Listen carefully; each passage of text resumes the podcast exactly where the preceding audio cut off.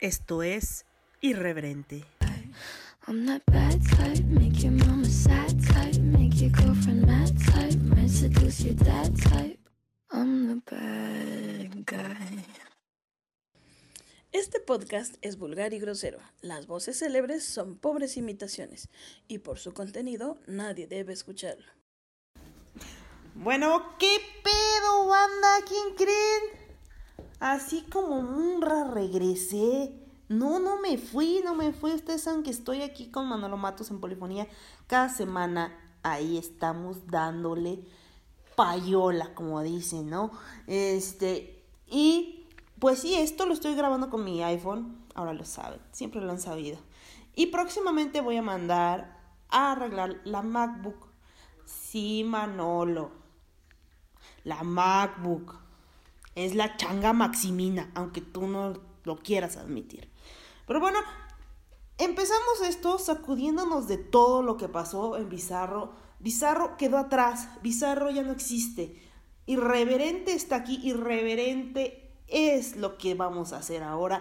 Y no vengo sola, no vengo sola con mis 333 personalidades y gritándoles como toda la vida. Yo sé, yo sé que sus oídos sufren, sufren, sufren, sufren. Pero aquí están y por eso los aprecio. Entonces, yo trataré de hacer este podcast útil, ¿no? Porque no me sirve de nada revivir un podcast que se va a quedar hablando de Game of Thrones. O sea, ¿quieren ver? ¿Quieren escuchar eso? Hay cientos de podcasts. Entonces, aquí no va a haber. Bueno, ya lo superaron o van a tener que acudir a terapia. La verdad, a mí me dio bastante risa. Porque todo el mundo lo esperaba. Eh, otra cosa, en diciembre viene el cuarteto. Y, adivinen quién quiere ir. Yo obviamente. Pero eso lo dejaremos para otro lado. También superaron Avengers. Yo superé Avengers. Este. Y viene Aladino, discúlpenme. Pero ya quiero cantar un mundo ideal. Así. Todo horrible cantando, pero sí. Eh, pero conmigo se encuentra mi terapeuta. Adriana. Salúdanos. Es que aquí estoy. Vamos, me voy a parar acá. Ahí. Eh, bueno, como les decía, conmigo está Adriana. Hola, hola irreverentes, muchas gracias por escucharnos, espero que esta charla les sirva, les ayude de algo y bueno, que tenga muchos likes. Sí, bueno, casi no tengo corazoncitos, pero los corazoncitos que tengo los quiero mucho. Y pues ya saben, yo soy catástrofe eh, y como dice Manolo, mis catástrofans, ahí están. Así que, pues, empecemos. Este, vamos a hablar un poco de lo que es la psicología, ¿no? Ok. Este, ¿qué es la psicología? Aparte de que lo que todos dicen, ¿no? El estudio de la psique. Pero, ¿qué es la psique? Exacto, bueno, eh, más que el estudio de la psique, eh, yo te podría decir que es esta parte de acompañar, de acompañar en un proceso terapéutico. Yo les he dicho a todos mis pacientes que todos tenemos recursos de vida y herramientas de vida, que a veces están guardadas y no sabemos cómo sacarlas. Y el venir a terapia te hace eso, sacar esas herramientas de vida y aplicarlas. Y la labor de un terapeuta es esta, acompañarte, guiarte durante todo el proceso y mostrarte otros caminos distintos, que si bien decides irte por el más complicado, irnos juntos y caminar juntos, y cada día es un aprendizaje nuevo. Y siempre es con las herramientas que tú tienes. Un psicólogo no es para locos. Un psicólogo no tiene una varita mágica y jamás te va a decir, haz esto, no lo hagas. Un psicólogo no te juzga. Un psicólogo te escucha, te entiende y te hace ver que hay otras probabilidades para resolver ciertas circunstancias. Entonces es una labor conjunta, no nada más es el puro terapeuta, es una labor de, de los dos, del paciente y del terapeuta, para llegar a un fin, a un fin de, de una salud mental, de ser una persona estable emocionalmente, de, de tratar de ser cada día un mejor ser humano. Sí, eh, me acaban de avisar entonces que no hay una varita mágica, disculpen, ya me retiro. ya me retiro. Pensé que sí. No, todo es, todo es trabajo duro y a veces cuesta mucho trabajo aceptar ciertas situaciones. Creo que ustedes vivieron conmigo gran parte de mi depresión este, en el bizarro, en bizarro, ¿no? Entonces estoy dejando un poco atrás bizarro para eso y este y mis episodios psicóticos que probablemente vuelvan en alguna situación en No, forma si de vuelven ficha. me voy a sentir muy mal. No necesito que vuelvan, necesito que, que sigamos trabajando y esos episodios, se los prometo, no volverán, chicos. Así que, pues, esperemos tener un, un, un trabajo más, más, este, Arduo. digamos, estructurado. Bueno, entonces, ¿qué, ¿qué es lo que a mí me indicaría o por qué yo necesitaría ir al psicólogo, ¿no? O sea, ¿qué es lo que me daría una pauta? ¿Qué es lo que me puede decir? ¿Sabes qué? Sí necesito como que trabajar algo. Mira, yo te diría que así como todos tenemos un médico de la familia, así como en la canasta básica hay leche, huevos, eh, arroz, pastas, debería de haber un psicólogo. ¿Por qué? Porque el psicólogo nos va, nos va a acompañar. Todos los días tenemos distintos procesos. No necesitamos esperar a tener una crisis para acudir al psicólogo. Siempre necesitamos ser escuchados. Siempre necesitamos saber que hay alguien, ¿no? No vamos a tomar decisiones por, por ustedes, pero sí podemos apoyarlas, podemos hacerles ver que hay otros panoramas. Entonces, eh, el ir a psicólogo es esta parte de querer tener una buena salud mental. Salud mental, ese, ese, es, ese es muy importante, porque uno cree que este, solo los que terminan en la casa de la risa van al psicólogo. Este, pero lo que acaba de decir es, es muy importante, ¿no? Necesitamos ser escuchados. Y yo este, ayer tuve un, episodio con un muchacho y es lo que le decía a él y dije, cállate catástrofe, si tú estás igual. Y yo dije, niña. Le dije, mira, le dije a su mamá, es que su hijo necesita ser escuchado, necesita que se escuche su voz, no tiene por qué callarse las cosas, necesita pedir ayuda, necesita aceptar la ayuda. Si no acepta y si no se abre, pues eso no va a pasar. Entonces, este, si él está negando el problema que tiene, pues Esa, esa ¿No? parte es muy importante que, que comentas, catástrofe. es muy importante porque el acudir a terapia tiene que ser de una manera eh, voluntario. voluntaria, ¿no? De nada Ajá. sirve que vengas con resistencia porque entonces no vamos a poder trabajar ni el mejor terapeuta, terapeuta del mundo mundial podría, ¿no? Simplemente tienes que venir con esta apertura, decir, quiero hacerlo, quiero cambiar aspectos que no me han favorecido, quiero que me escuchen y quiero escuchar a otras personas, ¿no?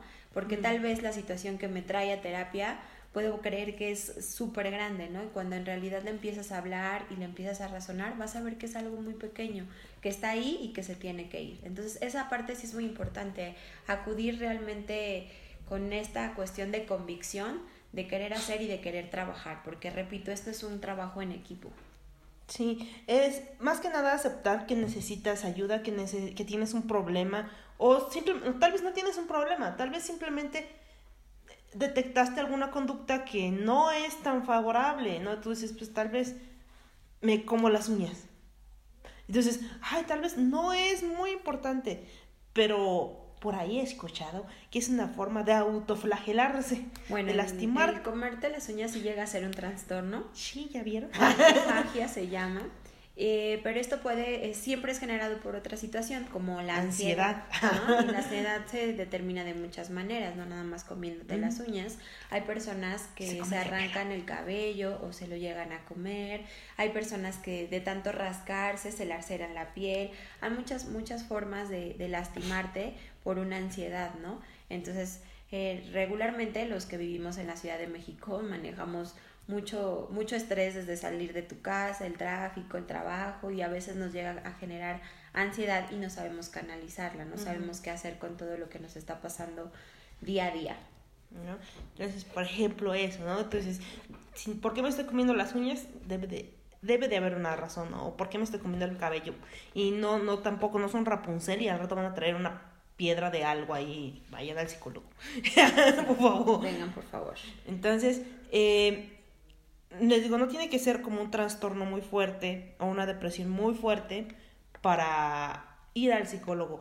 O sea, así como ustedes van al nutriólogo, como van al gimnasio, como van a, hacer, eh, a cortarse el pelo incluso, ¿no?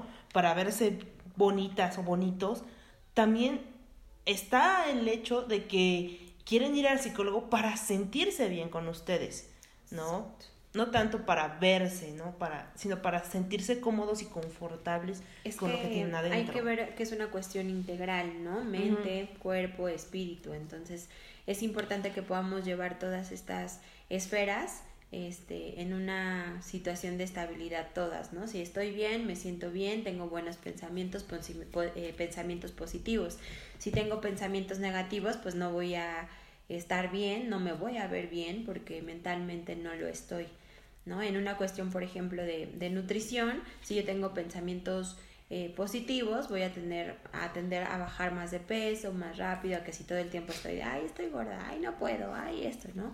Al contrario, sí puedo, sí lo puedo lograr y siempre teniendo un pensamiento positivo se pueden lograr más cosas. Entonces, y a ver, ¿qué es una sal qué es ser eh, saludable mentalmente, por ejemplo, ¿no? ¿Cuál sería la definición de una salud mental adecuada?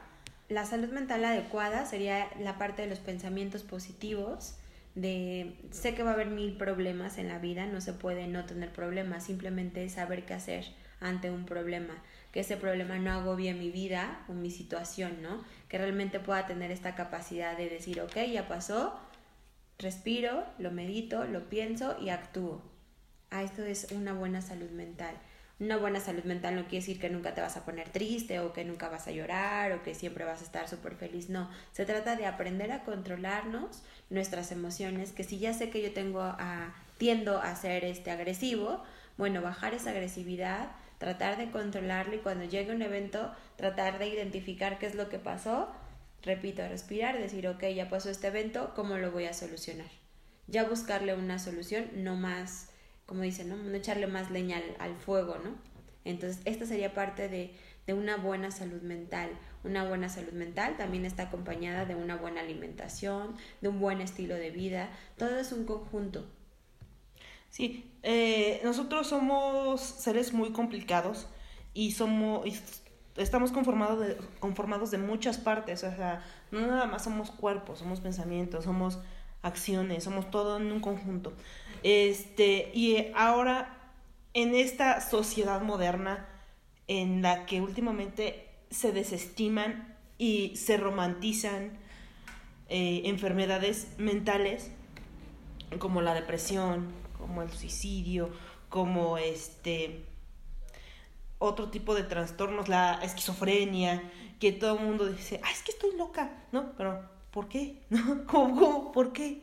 Este, y es el hecho de que, ay, no, es que mi prima es una huevona porque pues nunca se baña y siempre está tirada en su cama y no quiere hacer nada de su vida. Pero, ¿alguna vez te has acercado a tu prima y le has dicho, oye, prima, ¿qué te pasa? ¿No? ¿Qué sientes? ¿Por qué no te levantas? Tal vez a veces no es tanto el hecho de que no quiera, sino no puede. Pues mira, en México, el, cada, de cada cuatro personas, dos sufren depresión. La depresión no es como el levantarte y decirte, ay, hoy amanecí depre, ¿no? O uh -huh. no fui a ver Aladino y ya estoy depre, uh -huh. ¿no? Porque esa, esa no es una depresión, esa es una tristeza. Una depresión es un periodo de tristeza profunda por un largo tiempo. Uh -huh. ¿Que qué? Que sí incapacita que sí no es de échale ganas, ¿no? Ay, se te va a quitar, ay, no, pues sal. No, no es que no quiera salir, no es que no quiere echarle ganas. La persona que sufre una depresión por dentro le está echando todas, todas las, ganas, ganas y no puede, necesita ayuda, necesita sí. ser escuchada. Una depresión es limitante. Una depresión no te deja salir de tu cama, una depresión no te deja ver lo que vales, una depresión no te deja trabajar, una depresión no te deja comer. Una depresión están todos los pensamientos eh, como si tuviéramos un ratoncito y estuviera comiendo un cablecito, ¿no? Que está ahí recurrente, recurrente y que no se van esos pensamientos. Y que la depresión sí te puede llevar al suicidio. No es la única razón por la que puedes llevar a un suicidio, pero sí es de las más importantes. Entonces, eh, no es un juego, la depresión no es de, ay, échale ganas, ya levántate, no seas floja, métete a bañar. No, más bien es decir, ¿cómo lo puedo ayudar? ¿Cuáles son los signos de, de, alerta o de alarma que puedo ver en estas personas? Si se aíslan, si pasan largos periodos eh, dormidas, si no comen, si no quieren hacer lo que antes les gustaba. Por ejemplo, me encantaba ir al cine y ahora ni siquiera quiero ir al cine. antes me vestía bien, este, me bañaba, me arreglaba, ah, bueno, pues ahora no me quiero ni bañar, ni peinar, ni arreglar, ni nada, ¿no? Son datos de alarma. Entonces, si algún día ustedes encuentran alguna persona así, pues ayúdenla. ¿Y cómo la van a ayudar? Pues realmente escuchándola y llevándola con algún terapeuta, no diciéndole, pues échale ganas. Sí, alguna vez este, escuché a alguien que decía, es que si a alguien depresivo le dices, sí, tú puedes, échale ganas, eres como si dijeras, te vas a aventar del bar, sí, sí puedes, eh, échale ganas, ah, dale, y se avienta. o sea, no, lo que tú tienes no es tanto échale ganas, sino por qué te sientes así. Y a veces ni siquiera es como algo como de que quieras sentirse así, sino es algo neuronal que va más allá de... Lo que pasa es que como, como saben, hay muchas sustancias en el, en el cerebro y que baja, si el litio te baja, eh, si la sustancia de litio baja, pues empiezas a ser más depresivo o a tener periodos de euforia, hay serotonina y dopamina, hay muchas, muchas sustancias que bajan, entonces el cerebro no queda recubierto con estas sustancias, por lo tanto no hay una buena comunicación neuronal y entonces empieza a haber problemas. Esto es a una cuestión ya orgánica. Pero bueno, antes de llegar a eso, para eso estamos nosotros los terapeutas, para eso existe CITAP, y para, pues para poder este, entenderlos y escucharlos. Ojo, repito, no es que tengamos la varita mágica y decir ya, mañana no tienes depresión. Simplemente es comprometernos a trabajar en equipo y a que poco a poco se van a ir encontrando las soluciones. Siempre hubo algo, algo detonó esa depresión, algo pasó, una cuestión familiar, una cuestión este, amorosa, una cuestión profesional. Siempre hay algo que detona estas, estas depresiones. Hay depresiones estacionales, por ejemplo. Por eso dicen que hay gente, que la gente se suicida más en los ambientes fríos o en invierno, por ejemplo. También la, la depresión estacional no es solo que representa una estación del año. No, la, la, depresión estacional también es, por ejemplo, hubo una fecha significativa, ¿no? Eh, hoy cumpleaños mi exnovio, hoy terminé con el exnovio, hoy se murió mi abuelita hace cinco años y recordarlas. No recuerdo de cuándo se murió mi abuelita. recordarlas, en esa fecha nos vamos a poner tristes y sí vamos a tener periodo de depresión en esas, en esas fechas, ¿no? Porque a lo mejor no lo sabemos identificar, pero no se llega a octubre, por decir, y empiezo a sentirme triste. Y no entiendo por qué me empiezo a sentir triste y melancólica y entonces puedo entrar en una depresión. ¿Por qué? Porque en octubre falleció un familiar o fue una situación significativa en mi vida. Entonces, a eso es a lo que se le llama una depresión estacional. No tanto que tenga que ver con una fecha, ¿no? De si hay sol, si hay frío. Sí tiene que ver mucho el clima, sí. Sí tiene que ver mucho, por ejemplo, que se suiciden en diciembre, sí. ¿Por qué? Porque es la parte de la familia. Pero no encasilla una depresión estacional solo, solo en la ah. época del año. Oh, ya ven. Ya ven que irreverente les está haciendo feliz a su nariz. No, está haciendo útil, útil. Este, entonces, em, les digo, les digo, hay veces que uno romantiza o desestima las cosas, ¿no? Este, por ejemplo, mi hija se corta o mi hijo se corta. Y yo se los he dicho, ¿no? O sea, es que está haciendo berrinche. Es que quiere llamar la atención. Quiere llamar la atención por algo. Y si usted no le pone atención, se la va a cargar la chica. No, este, vamos a tener una situación más fuerte. Pues es real esto que dices que se los carga, porque sí tenemos que ser muy conscientes. Eh, estás hablando de cutting y el cutting principalmente se da en adolescentes, en la etapa de la secundaria. ¿Qué pasa en la etapa de la secundaria? El niño de ser un niño pasa a ser un adolescente, pasa a ser grande. Pierden esta, esta cuestión de la niñez perdieron su infancia de un día a otro. El cambio que ellos tienen es radical. Si tú dejas de ver a un niño un año, al año siguiente, o sea, ya tiene totalmente todo diferente. No es lo mismo nosotros que somos adultos, que pasa un año y nos vemos igual, tal vez más arriba de peso o más abajo, pero nos vemos igual. Y los niños no, los niños todos los días tienen cambios. Entonces eh, no saben qué hacer con esos cambios, no saben por qué está cambiando de esa manera su cuerpo. Un día eres niño, al día siguiente entras a la secundaria y ya eres grande y ya tienes responsabilidades de niño grande, ¿no? O de adulto pequeño. Entonces esta parte del cutting pues es una antesala al suicidio, a una idea suicida. ¿Por qué? Porque te estás lacerando, te estás lastimando. Sí, quiero llamar la atención. ¿Por qué? Porque soy un hijo invisible. Soy invisible para mis padres Si no tengo una buena cuestión familiar, todos tenemos problemas en la familia, no hay familias perfectas. Y si hay, pues preséntenme una porque al día de hoy yo no las conozco. El punto es sabernos comunicar, una comunicación asertiva este, con, con los padres y con los hijos. El núcleo de la sociedad es la familia y si no estamos bien en la familia, pues no vamos a estar bien en otras esferas. Entonces, pues hay que platicar mucho con los chicos, no es una cuestión de juego, es una cuestión de vida o muerte, no hay que minimizar la parte de, ay, me corté, es por llamar la atención, no, me corté porque, porque estoy siendo invisible ante los ojos de quién, ¿por qué necesito lastimarme? ¿Qué necesito sentir? O sea, ¿qué necesito hacer? ¿Por qué me culpo de algo? ¿Por qué me quiero lastimar? ¿A quién quiero hacer culpable lastimándome yo? Entonces, es ah, como dicen, ¿no? Como decía Tolstoy, todas las familias son iguales. Todas las familias felices son iguales y las infelices solo son, lo son cada una a su manera, ¿no? Este, y yo sí les he dicho, es que un adolescente necesita ser escuchado. Y me dicen, es que tú los solapas, tú los... Pues es que en algún momento tienen que expresarse estos muchachos no son niños, no son adultos, son una mezcla de ambos y es muy confuso para ellos, ¿no? Entonces, es que tiene que regañarla, tiene que decirle y tiene que... Pues señora, yo no voy a tratar a su hija como Hannibal Lecter, por Dios, se salió del salón, no mató a nadie.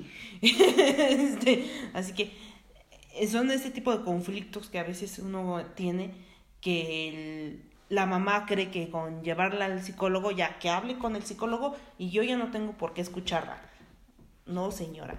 No. Y una cuestión muy importante, la escuela educa en una situación académica, no educa de casa.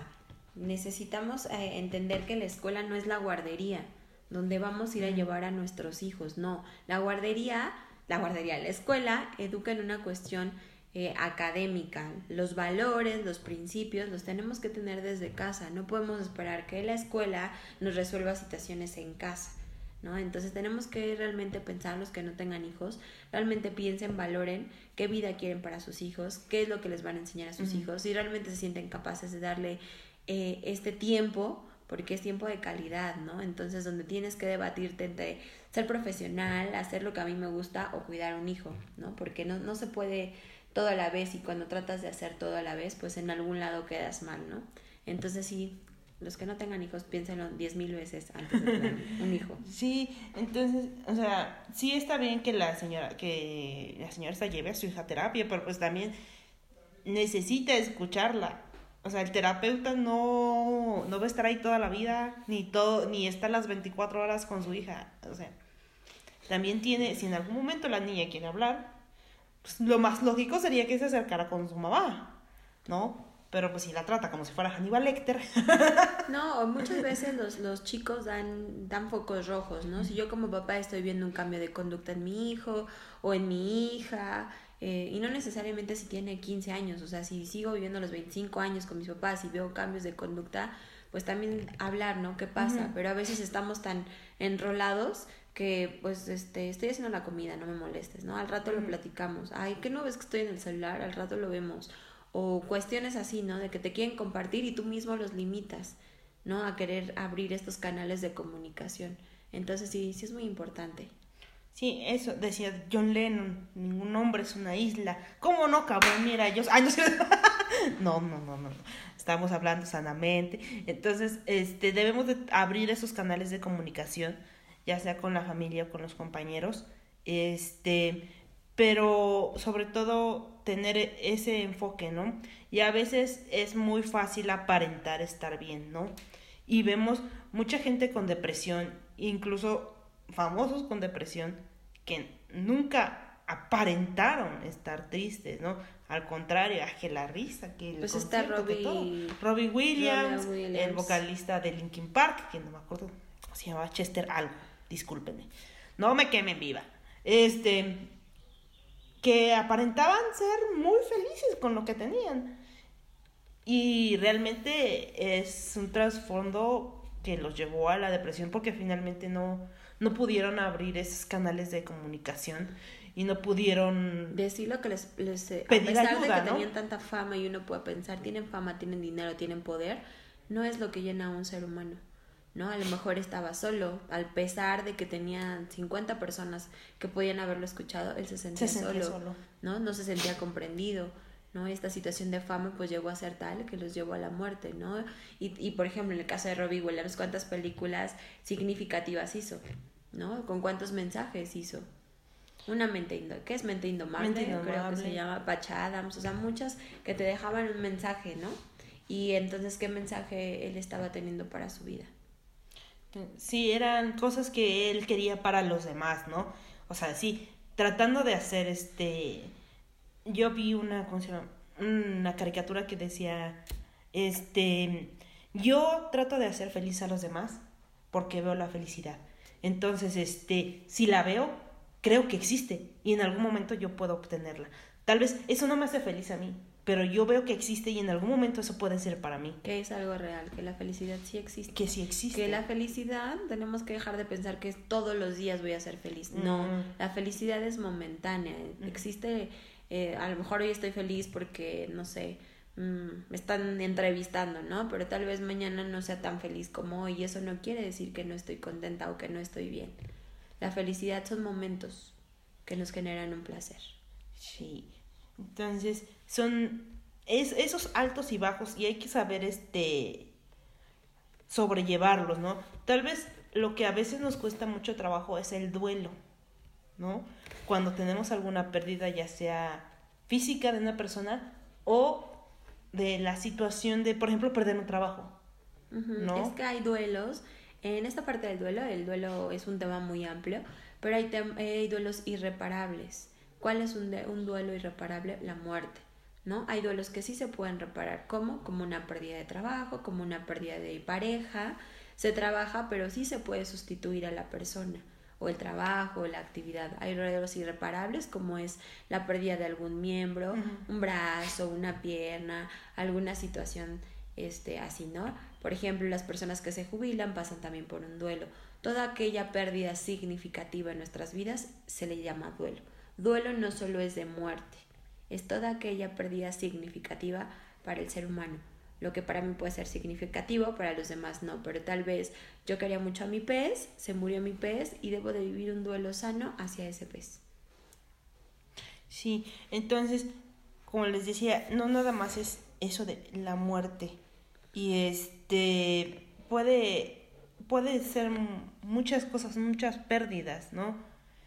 Tuve un flash así y se, y se fue alejando, alejando, porque me quedé, me quedé pensando en el pez. Y dije, el pez. Perdí la idea, disculpen, me perdí en el hilo. Este, puede, pueden ser muchos es que duelos, ¿no? realmente eh, minimizamos el dolor de Ujú. las personas. ¿Qué pasa cuando un niño pequeño se muere su pez? O sea, es una primera pérdida, es un primer contacto con la muerte. ¿Y qué haces? Ah, ya, tíralo por el caño, ¿no? Pero a lo mejor se puede hacer de, bueno, se va a ir al país de los peces. O sea, es una cuestión de imaginería, pero que estás elaborando ya duelos, ¿no? Porque es el primer contacto de muerte de un ser humano de un ser vivo, perdón, y que, que lo está teniendo un ser humano, ¿no? Entonces, no estamos preparados para tener pérdidas, nadie, nadie queremos tener pérdidas. Y más si, si los mismos papás o las mismas personas te dicen, ay, bueno, es un pez, no pasa nada. No, sí pasa porque yo lo quería. Entonces puede ser de trabajo, de pareja, de... De una enfermedad. Simplemente a lo mejor ahora tengo una enfermedad crónico-degenerativa y eso es una pérdida de la salud. El, el saber que a lo mejor mi cuerpo va a cambiar por la enfermedad, que voy a dejar de comer algunos alimentos, que tengo que dejar de hacer alguna cuestión física que me gustaba, también es un duelo. Sí, y hay que aprender a, a sobrellevar estos duelos porque si no se van acumulando y en un momento pueden salirse de control, ¿no? Sí, ya no sería un duelo sano. Todos los duelos tienen procesos de negación, de aceptación, de una crisis, de preguntarme por qué a mí, por qué no a él, Dios me castigó, por qué Dios no me quiere, o por qué la religión que quieran, ¿no? O por qué la vida me, me está castigando de esa manera. Todos, todo el duelo tiene un proceso y este proceso es sano vivirlo. Pero ¿qué pasa cuando ya no pasas de una etapa a otra, ¿no? Cuando te quedas en la negación y pasan cinco años y sigues hablando con, con la ropa de tu mamá o con las cenizas de tu mamá que aún están en casa o sigues pensando que va a llegar o no has podido sacar la ropa del closet, eso ya no es un duelo sano. Todos tenemos duelos, todos tenemos derecho a llorar, a, a extrañar, a añorar, pero ya después llega a ser un, un duelo que, que ya no se convierte en algo sano. Sí, incluso hay gente que pierde su alguna extremidad y le sigue doliendo. Bueno, eso es normal, ah, porque acuérdate que tiene memoria, hay Ajá. memoria muscular y entonces hasta ciertos eh, tiempo, no, no tengo bien el dato, no sé, no sé si sea una semana o cuánto tiempo, te va a seguir doliendo y vas a seguir eh, sintiendo que lo tienes, porque habla de una memoria muscular. Entonces todo nuestro cuerpo pues tiene memoria, no nada más es el cerebro, ¿no? Entonces, si te la cortan... Como el la- fantasmita. Ajá, como que te cortan, por ejemplo, un brazo, vas a seguir sintiendo que tienes ese brazo, hasta que tu cuerpo, tu mente y todo se va acondicionando a esa nueva forma de vida, pero sí, sí he escuchado y sí está sustentado que sienten dolor, aún no Aún no teniendo la extremidad o la parte que perdieron, Exacto. ¿no? Este y toda esta pa- parte de llevar vuelos bien trabajados, Elaborados. elaborados y tener una salud mental lo más saludable posible, este nos evita en muchas situaciones y sobre todo tener un diagnóstico, ¿no?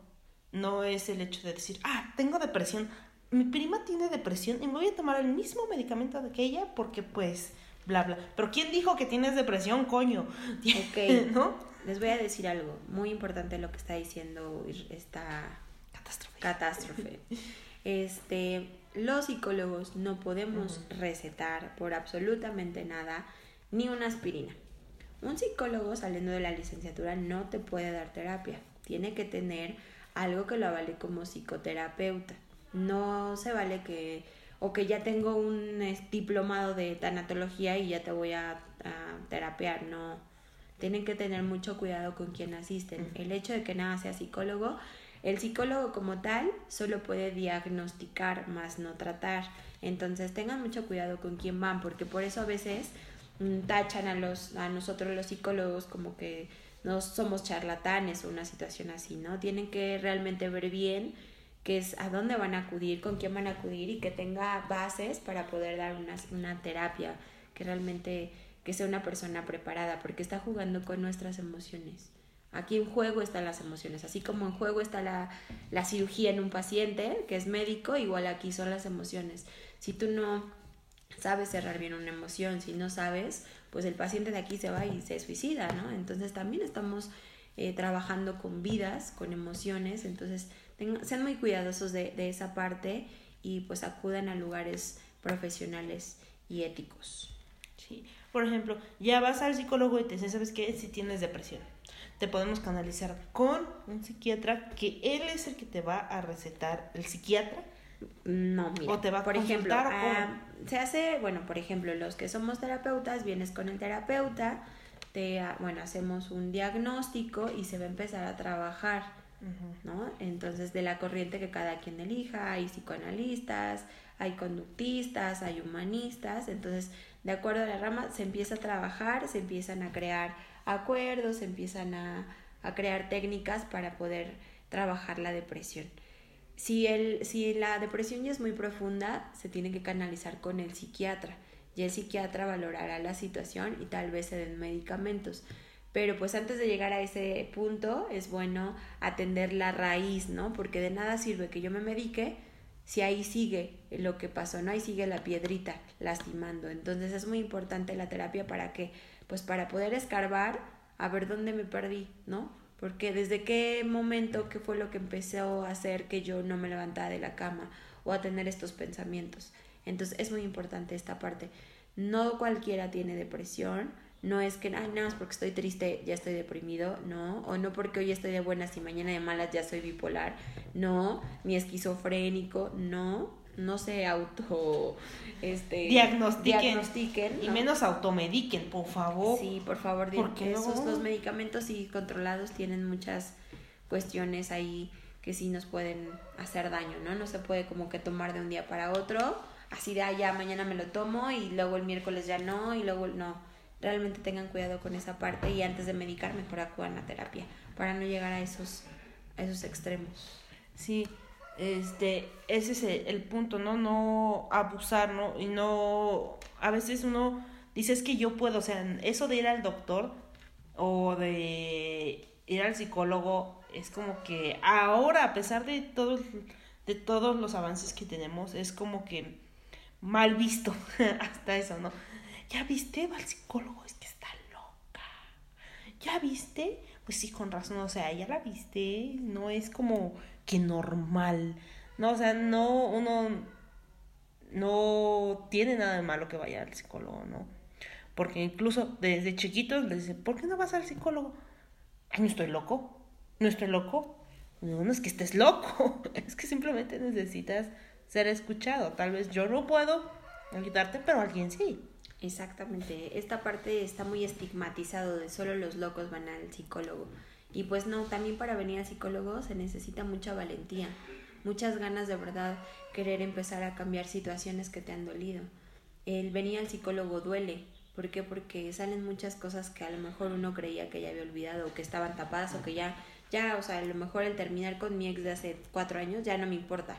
Cuando en realidad no cerraste ese ciclo y cuando en realidad vienes cargando. Entonces, ¿qué pasa? Que toda la vida cargamos situaciones ajenas y traemos un costal lleno de piedras en nuestros hombros y vamos acumulando más. Entonces, eh, pues es esta parte, el psicólogo te ayuda a ir quitando esta carga, estas piedras, y no es para aventarlas y tirarlas, simplemente es para organizarlas, guardarlas, saber que ahí estuvieron, pero seguir un camino, porque siempre tiene que haber un aprendizaje de algo. Entonces, si algo nos dolió y si algo aprendimos, no podemos olvidarlo. ¿No? Tenemos que acomodar esa emoción, guardarla para que no vuelva a salir, pero sin embargo va a estar ahí. Va a estar ahí, pero no nos va a estorbar para seguir caminando. Es como me decían, no sé, no sé con quién estaba hablando. A veces hablo con la gente y ni siquiera recuerdo quién era. Este, pero este me dice, es que hay que seguir adelante y olvidarlo. Y le digo, no, no, a ver, párate ahí, bebé. Tienes que seguir adelante pero no puedes olvidar lo que pasó porque sí, puedes tender, puedes tener la tendencia a, repetirlo y no queremos que se repita lo que ya pasó. Por eso es, guardarlo, ¿no? Exacto, por eso es guardarlo, o sea, es como en una casa, ¿no? Está limpio, yo sé dónde dejé los cubiertos nuevos que en algún momento voy a ocupar. Sé que están guardados, no me estorban, puedo hacer todo lo demás, pero ahí están no es un pensamiento que esté todo el tiempo en mi mente, ¿no? De ahí están los cubiertos. Igual con esa emoción o con esa situación. Sé que ahí estuvo y es poder recordarla sin dolor, pero ahí está. Ahí está, no me hace nada, no me lastima. Sé que en algún momento pasó y eso me ayuda a un crecimiento. Entonces, este, me, algunas personas me preguntaron cosillas que podríamos platicar. Por ejemplo, cómo llevar un luto un luto con una persona que aún tratas. O sea, ya, ya tú sabes que, por ejemplo, uno este, se casa con Juan creyendo que Juan es el amor de su vida, tiene 20 hijos y de repente resulta que Juan tiene 20 mujeres y uno dice, ¿sabes qué Juan? Vete mucho a Chihuahua un baile. Entonces terminas la relación con Juan, pero pues sigues teniendo la relación porque tienes 20 hijos de Juan, ¿no? Sí, tienes, tal vez no es la relación que tenían antes, pero tienen que hablar que de la manutención, tienes que verle la cara a Juan de vez en cuando. ¿Cómo se lleva ese tipo de luto? Bueno, no es como tal un luto, sino es como una... Ruptura, esa ruptura. Es como esta parte de cerrar un ciclo. Siempre se agradece lo positivo, ¿no? Bueno, aquí lo positivo es que tiene 20, 20 hijos. Entonces, pues siempre es como perdonar, perdonarse. Siempre una ruptura amorosa es de dos, no nada más es de uno. Cada quien tenemos nuestro 50 y 50%, ¿no? Entonces nadie hace nada sin que tú lo permitas. Es decir, si a mí me pegaba y viví 10 años con él, bueno, ¿y por qué nunca lo dejaste? También permitiste una situación. Entonces esto más bien es como tratar de cerrar el ciclo, tratar de perdonarlo, de perdonarte y bueno, es un proceso también, ¿no? La, la negación, la ira, el coraje, todo lo que se pueda sentir, trabajarlo, sacarlo en terapia y volver a, a hacer este, pues nuevas formas de vida. Sí, no. Que siempre se va a ver, pues sí, entonces tratarlo de ver con la madurez eh, posible, ¿no? Mentalmente decir, bueno, no hay opción de que no lo vea, porque tengo hijos con él, pero sí hay opción de que ya no me va a lastimar, de que voy a poner límites en mi vida y entonces él ya no va a estar conmigo, él ya no es el papá de mis hijos, él ya no es mi pareja y entonces voy a volver a reestructurar mi vida. Sí, porque, eh, o sea, no es sano que Juan vaya a ver a los niños y usted le aviente la maceta. No, porque están los niños y entonces ahí ya después nos vamos a meter con otras situaciones y de por sí ya es difícil y doloroso que papá y mamá no estén juntos y luego verlos que se lastiman, pues aún va a ser más complicado para los niños. Y tampoco es bueno decirle a los niños, ay, es que tu papá es un pendejo. Bueno, no, no, es sano, ¿por qué? Porque ustedes lo escogieron. Exacto. Ustedes escogieron a esa persona, guapa o no guapa, inteligente, no inteligente, entonces pues no puedes quejarte de algo que tú misma pues quisiste que fuera el padre de tus hijos, ¿no? Entonces no se vale ya después arruinarles la vida también a los niños diciéndole tu papá es lo peor. Sí, tú es lo peor, pero fue lo que me escogiste de padre. Entonces, o O de la, madre. la típica, ¿no? ¿Te pareces tanto a o eres igualito a? Sí, y los rechazan. Hay chicos que se parecen tanto a su papá o a su mamá, eh, niñas o... Esto no es una situación de género, esto pasa tanto a mujeres como a Yo me hombres. parezco a mi papá. Entonces, esta parte de, híjole, es que te pareces que te, entonces te empiezo a ver o invisible o te empiezo a hacer la vida eh, de cuadritos como hijo, de, ay, te pareces tanto, ni te acerques, ¿no? Ni me abraces, ni me toques. ¿Por qué? Porque siento que se está acercando él. Él. Entonces, eh, esto les hace mucho daño a los niños, los marca muchísimo.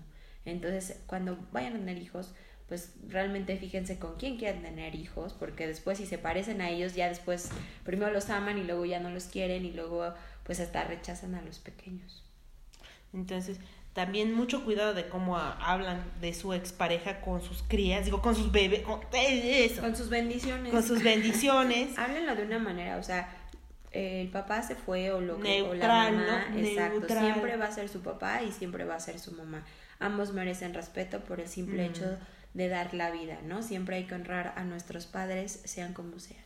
Sí, o sea, o sea, sí va a venir Juan, pero no voy a decir, ya vino el pe- ya vino su papá por ustedes. Pasen, pasen. No, los 20, ya nos vemos, teléfono, adiós. Entonces, eh, cosas que ser como que más neutral y evitar hablar uno del otro, ¿no? Sí, Eh, ese, es, ese es lo principal. Y si necesitan como mm, subsanar esta ruptura, acudir con un terapeuta, así es. ¿no? O sea, no nada más desde que ya, no sé, yo no lo voy a insultar en frente de ellos, pero aún así te queda como el, la espinita ahí. No, y es el coraje, y es la ira, y es el, eh, pues esta parte también de la ausencia, es esta parte también de, del apego, o sea, son muchas situaciones que se tienen que tratar, pero bueno, existen eh, centros como CITAP, voy a hacer mi comercial Sí, aquí, por favor. que es Centro Integral de Terapia y Acompañamiento Psicológico, donde existimos varios terapeutas que podemos, pues, escucharlos. Sí, bueno, esa es una parte, ¿no? Cuando alguien tiene esta, esta salud mental, la cual este, yo carezco, eh, Estamos trabajando en ello, estamos de trabajando. tener una pareja y tener como a los 20 hijos a teléfono, a después se rompe y pues ya, ¿no? Sigue cada quien con su vida. Pero habemos gente que no tenemos la madurez mental de tener tanto como una pareja, ¿no? Y hay gente que aún tiene menos madurez mental. O sea, uno dice, yo no puedo tener una pareja porque no me siento bien conmigo, quiero sanarme a mí misma, tener una salud integral. Pues eso es como lo más sano. Y después veremos. Pero hay gente que no tiene ni eso. Entonces dice, yo, clavo. yo, este, eh, me enamoré de Juanita ayer y es tan bella. La voy a conquistar.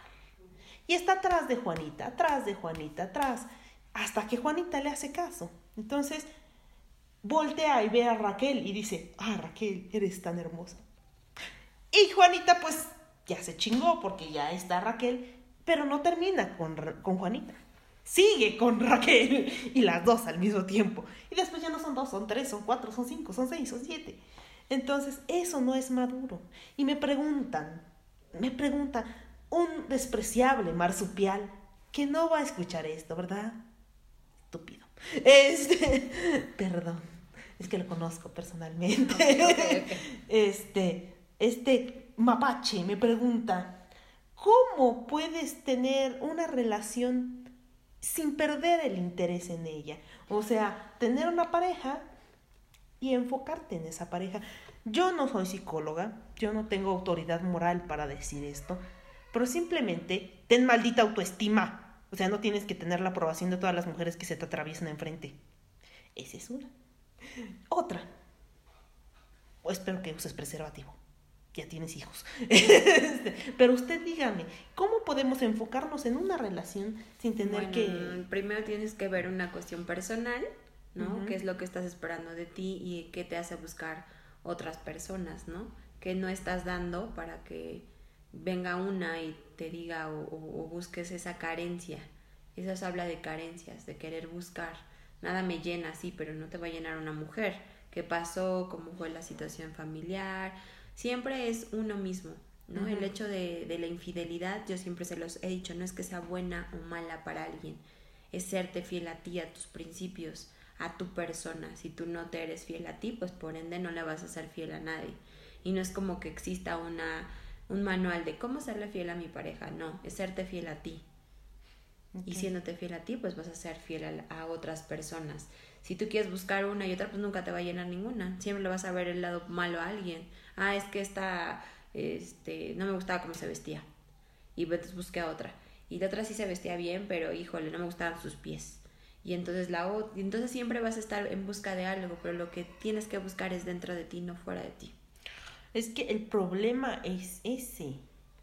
El problema, yo lo he hablado con esta persona, de verdad, y soy muy grosera con él. Bendito Dios no me habla mucho. Este, digo, oye, pero es que no es, ya andas con fulanita, porque me, me había dicho, ay, esa chica me gusta. O no, tiene, tiene novio y así que no te le acerques. Yo sé cómo eres, no te le acerques. Y es, ay, pero es que me gusta mucho, por favor. Es, es como un niño con juguete nuevo, o sea, cuando lo tiene, ay, qué felicidad, pero ya me aburrió. Mejor me voy con este y juego con este. Y después sale con la grandísima pendejada de que, ay, nadie me quiere, ¿por qué nadie me... Oye, chinga.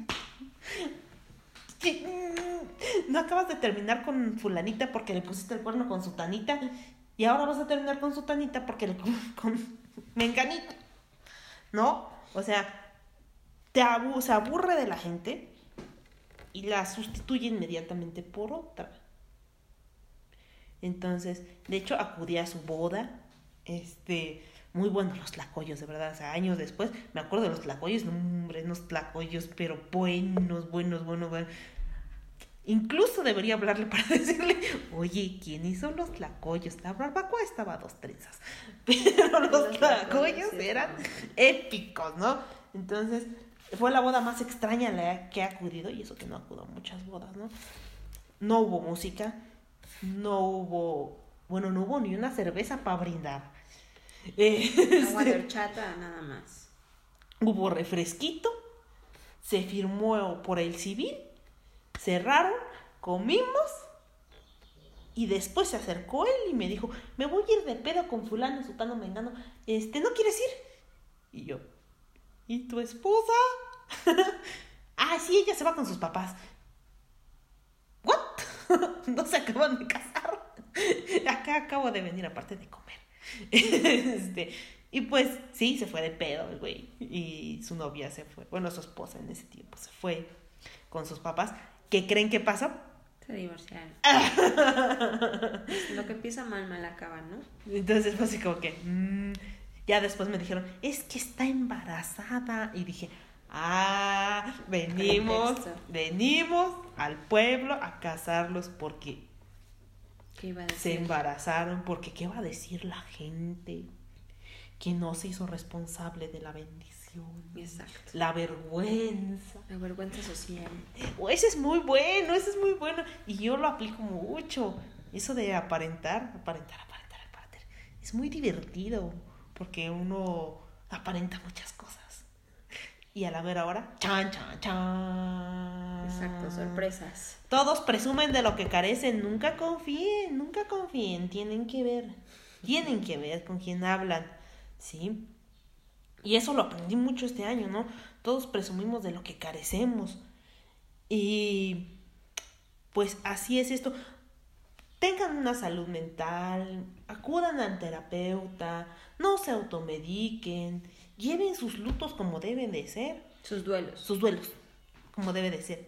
Y este, pues no sé qué más decirles, este, busquen ayuda si la necesitan. Sí, buscan ayuda, acérquense a personas profesionales, a personas éticas. Eh, pues nada, aquí estamos para, es, bueno, para que si alguna cuestión necesitan, algún tema que quieran eh, que se platique, pues no, por medio de Irreverente podemos hacer algún podcast que ustedes quieran, que les interese, algunas preguntas o algo que les, que les interese de, de este podcast, pues las hacen y pues Este, ¿en, en qué, si viven en la Ciudad de México, cómo podemos contactarla a usted o al Centro Citap? Ok, Centro Citap, nos pueden buscar en Facebook, es arroba Centro Citap y le pueden dar like a la página. Ahí hay un inbox, por medio de inbox pueden este, preguntar o conmigo, que soy Adriana Carreño, soy psicóloga y me pueden este, mandar un, un, este, un WhatsApp primero para saber de dónde me hablan. Y mi número telefónico es 55 6204 8208. Nos encontramos en Linda Vista y pues ya nos mandan un mensajito y nosotros nos acercamos a ustedes. Entonces, luego, si están en la Ciudad de México, porque nadie es profeta en su tierra, y resulta que en Estados Unidos me escuchan más que en México. Creo que tengo muy pocos de la Ciudad de México, pero trataremos, trataremos de reclutar más mexicanos, este, mexicanos en México, no en Estados Unidos, porque en Estados Unidos sí, sí tengo a, algo de escuchas, eh, y en Canadá y en, en Japón. Japón vuelve a mí, perdóname Japón, no sé qué te hice. Es que tenía muchos escuchas en Japón, de repente dije, chinga, ¿por qué me escuchan en Japón? ¿Y cómo te escuchas? Ajá, yo, ¿En japonés? no, es me escuchan en español. Por eso dije, ¿por qué me escuchan en Japón si hablan japonés? ¿Qué les pasa? Bueno, te hablaste como española. Pero bueno. ¿Qué les pasa? Bueno, pero ese es el punto. Este, volvemos con irreverente. Eh, trataré de no hacer tantas reseñas. Yo sé que a ustedes les gusta eh, escucharme de hablando de películas o de libros. Más que nada, trataré de hacer un podcast más movido, más útil. Es lo que yo quiero, que sea útil para ustedes. Que si en, en algún momento dado quieren ir a algún lugar, digan, ah, mira, en Irreverente fueron a el nido de Quetzalcoatl, voy a ir a México, a ver cómo llego ahí. Y lo escuchan y dicen, ah, mira, así llego, ¿no? También he pensado en hacer videos cortos. Joel, espero, espero que no te dé un algo, porque espero hacer videos cortos y no mostrando mi cara, que por el momento no puedo mostrar al público. Algún día lo haré. este, pero, este, videos cortos acerca de las ubicaciones de los lugares y promocionando este podcast. ¿Qué otra cosa les quería? Mm. A ver, por ejemplo, pueden visitar el kiosco Morisco. El kiosco Morisco está en Buenavista. Salen, bueno, no precisamente en Buenavista, ¿verdad? Está en la Alameda del barrio de... Ah, ya, perdón. Es que estoy leyendo así, ya me, ya me descubrieron. Siempre lo saben, lo saben todo. La Alameda del, del barrio en el cruce de las calles Doctor Atli y Salvador Díaz Mirón en Santa María de la Ribera. Ahí está. Lo que pueden hacer es llegar al Metro Buenavista, preguntar por dónde está el Metrobús, está en contraesquina, es paralela. Llegan y enfrente de Plaza Forum atraviesan, eh, de Forum Buenavista, ¿no? Ujú. Forum Buenavista. Atraviesan ese puente, se siguen derecho y llegan luego, luego al kiosco morisco.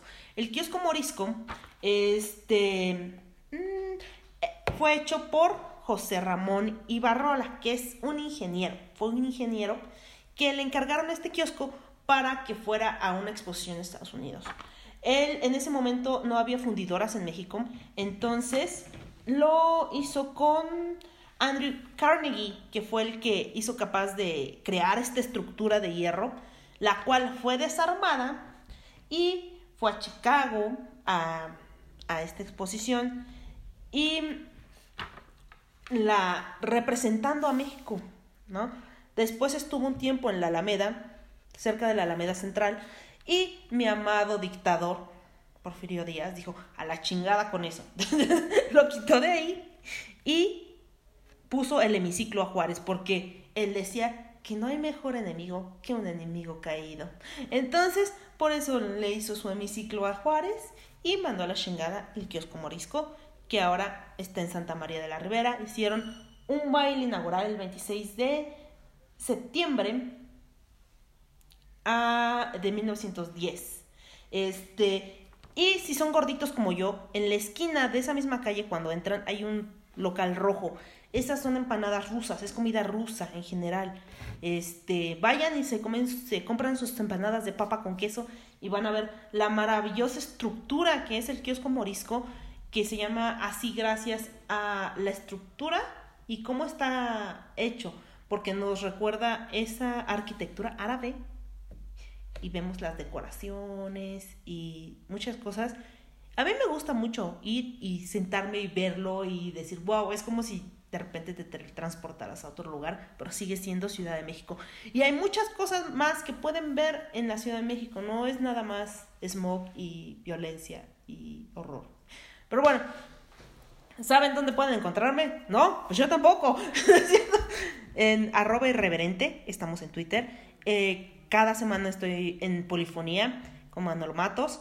Eh, y pues voy a abrir una, una página de Facebook para este podcast porque vamos a empezar de cero.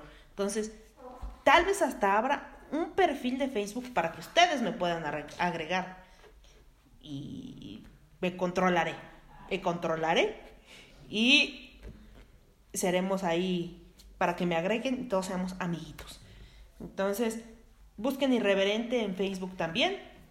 Y yo manejo Polifonía en Facebook, Polifonía Podcast, en la página. Denle like, que nada más tengo nueve likes. Sad. Eh, pero pues bueno, esto se acabó con ustedes, estuvo catástrofe.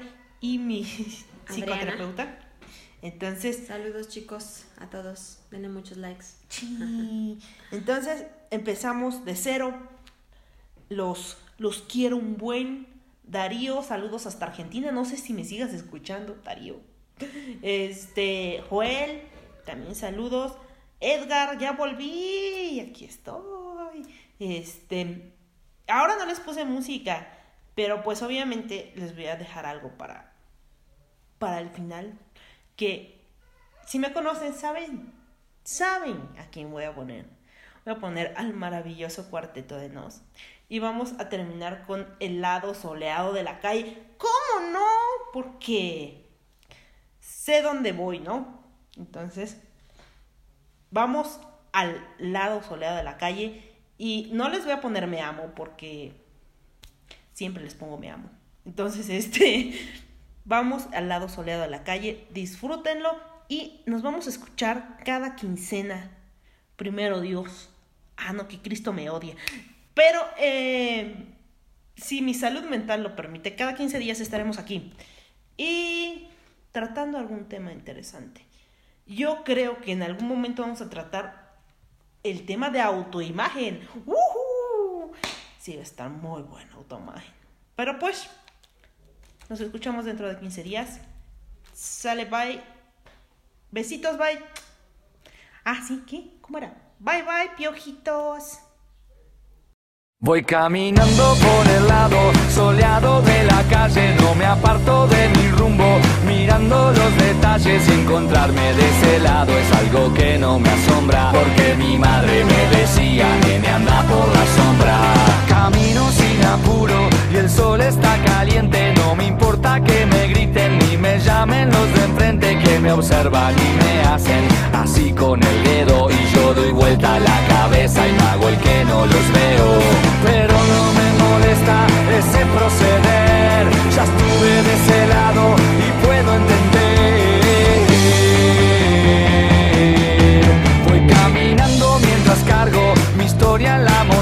y a veces no puedo ver con tanta luz que me encandila y si no quiero que descubran que ando meditabundo, me pongo mis lentes negros y me meto en mi mundo. Elijo una canción y la pongo a sonar y subo el volumen en mi auricular.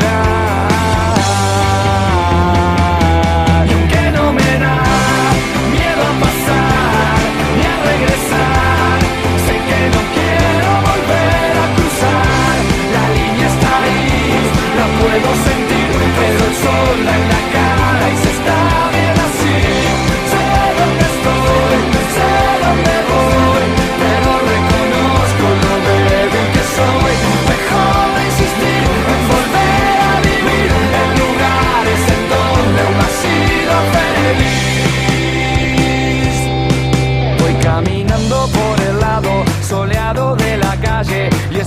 Que esta vez la intuición no me falle y de reojo a veces miro el lado sombrío, pero mejor no miro mucho que si no me desvío.